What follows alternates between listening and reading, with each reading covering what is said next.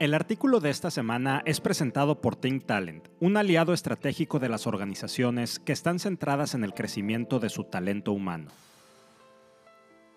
En mi artículo de esta semana hablo acerca del propósito y mi artículo lleva por título ¿Cuál es tu propósito? Y te cuento que se empezó a hablar de propósito en las organizaciones, es decir, el por qué existen y qué esperan aportar al mundo casi al mismo tiempo que empezamos a hablar de capitalismo consciente.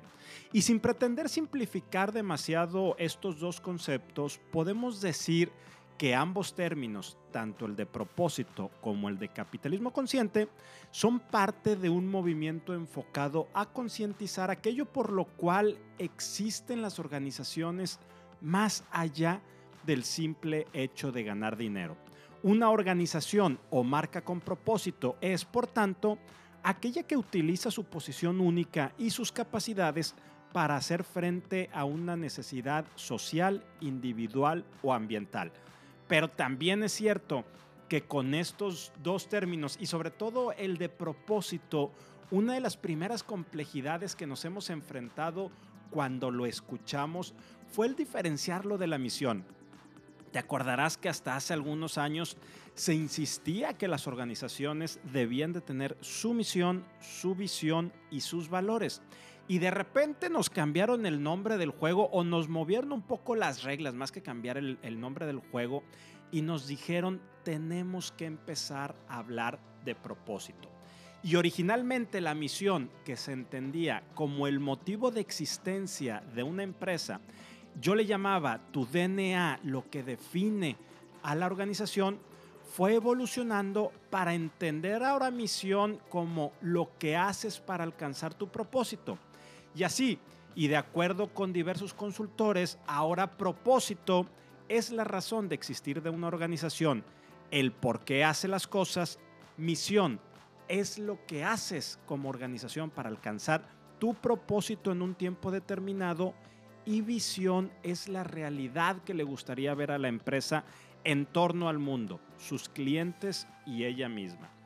Incluso en 1960, David Packard, cofundador de Hewlett Packard, esbozó ante miembros de su empresa una de las primeras definiciones de propósito que conocemos. 1960, David Packard pregunta, ¿por qué estamos aquí?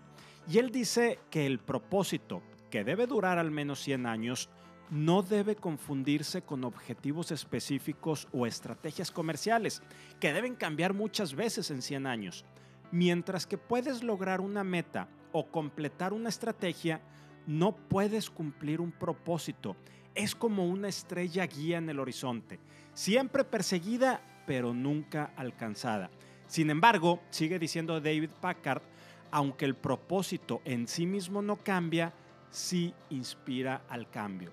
El hecho mismo de que el propósito nunca pueda realizarse por completo significa que una organización nunca puede dejar de estimular el cambio y el progreso. ¡Wow! Esa fue la primera definición de propósito en 1960, dicho por David Packard.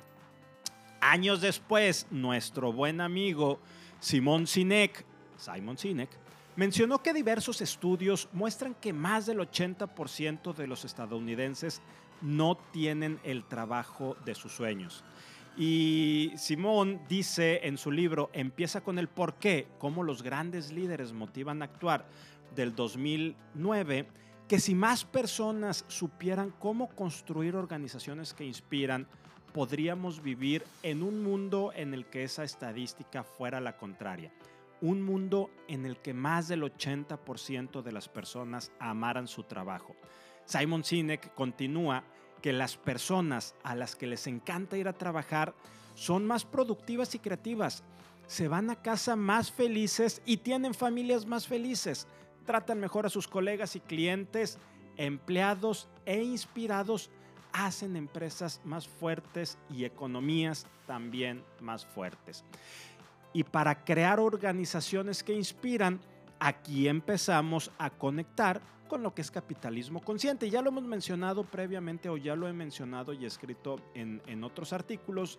Y primero debemos de entender qué es una empresa consciente. Y ya si Sodia lo dice, que una empresa consciente es aquella que hace lo correcto porque cree que es correcto. Es decir, crean empresas basadas en el amor y en el afecto. Empresas que traten a todos los implicados de una forma humana. Entonces, desde la perspectiva de capitalismo consciente, al momento que empiezas a crear organizaciones humanas basadas en el amor y en el afecto, puedes empezar a conectar con el propósito de la gente. Lo que decía David Packard, ¿por qué estamos aquí? O lo que muchos años después dijo Simon Sinek, cómo buscamos que la gente se vaya feliz a su casa y que también sus familias sean felices. Por eso la frase que también a menudo te comento, que no a todas las personas les gusta la nieve de vainilla. Y sabes qué, eso está bien. Entonces tenemos que empezar a entender cuál es el reto de crear el propósito, entendiendo que no a todo mundo le gusta la nieve de vainilla. Vaya, el reto es crear organizaciones con propósito y que a su vez este propósito conecte con el de cada uno de sus empleados. Pero hoy, que vivimos en un crisol multicultural, esto no es tan simple, más bien es monumental. Cuando hablamos de propósito, hablamos de legado. Y pensar que las personas comparten un mismo propósito o anhelan dejar un mismo legado sería un punto de partida bastante accidentado. Sería tanto como pensar que existe un empleado promedio con un propósito de vida promedio. Ya Bain Company, esta consultora de renombre mundial, señala que en el mundo actual no existe un trabajador promedio. Y si no existe un trabajador promedio, punto yo, no va a existir un propósito de vida promedio. Por eso, esta compañía Bain propone que para ayudar a las empresas a construir una estrategia de propósito y talento efectiva, es necesario conocer los seis arquetipos de trabajadores para el mundo venidero. Y también te digo que seis arquetipos eh, son demasiados pocos y, la propia revista The Economist en un artículo reciente de hace unas cuantas semanas menciona que estos seis arquetipos que Bain identifica son demasiado pocos para reflejar la complejidad de las personas, pero también la misma revista The Economist apunta que es mucho mejor que imaginar que existe un solo grupo de empleados. Entonces, ¿Cuáles son estos seis arquetipos que identifica Bain Company? Y aclaramos, y la misma consultora lo aclara, que ninguno de estos es mejor o peor, simplemente son. Y es importante entender que dependiendo del tipo de industria y tipo de sector, podremos encontrar más prevalencia de este tipo de arquetipos en nuestros colaboradores que en diferentes industrias y sectores. Entonces, estos seis para empezar a construir organizaciones con propósito y que este propósito pueda conectar con cada uno de nuestros colaboradores en este crisol cultural, en este costal de emociones que somos las personas, son seis. Están los pioneros, los artesanos, los operadores, los luchadores, los dadores y los exploradores. Me voy con el primero, pioneros. Son aquellas personas con la misión de cambiar al mundo. El segundo, los artesanos, aquellos que están interesados en dominar una habilidad específica. Tercero, operadores, los que derivan un sentido de significado de la vida fuera del trabajo. Creo que ahí me están hablando. El cuarto, los luchadores, quienes se centran más en el salario y en el estatus. Quinto, dadores, son los que quieren hacer un trabajo que mejore directamente la vida de los demás. Y sexto, los exploradores, quienes buscan nuevas experiencias.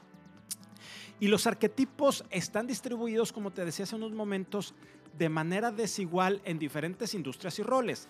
Tener un propósito no necesariamente significa que es el mismo propósito del fundador de los dueños, pero de acuerdo a Bain, estos arquetipos nos van a ayudar y creo que tremendamente a comprender mejor lo que se necesita para que diferentes individuos encuentren un sentido de propósito en el trabajo.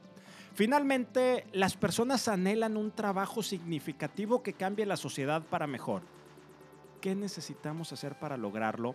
Pero sobre todo, cómo garantizamos que cada persona lo logre en un ambiente seguro, que cada uno de nosotros podamos florecer y conectar con nuestro propósito en un ambiente seguro. Si te gustó este artículo, ayúdame a compartirlo para conectar con muchas más personas. Y si quieres contactarme, escríbeme a rogelio.humanleader.mx. Nos escuchamos la siguiente semana.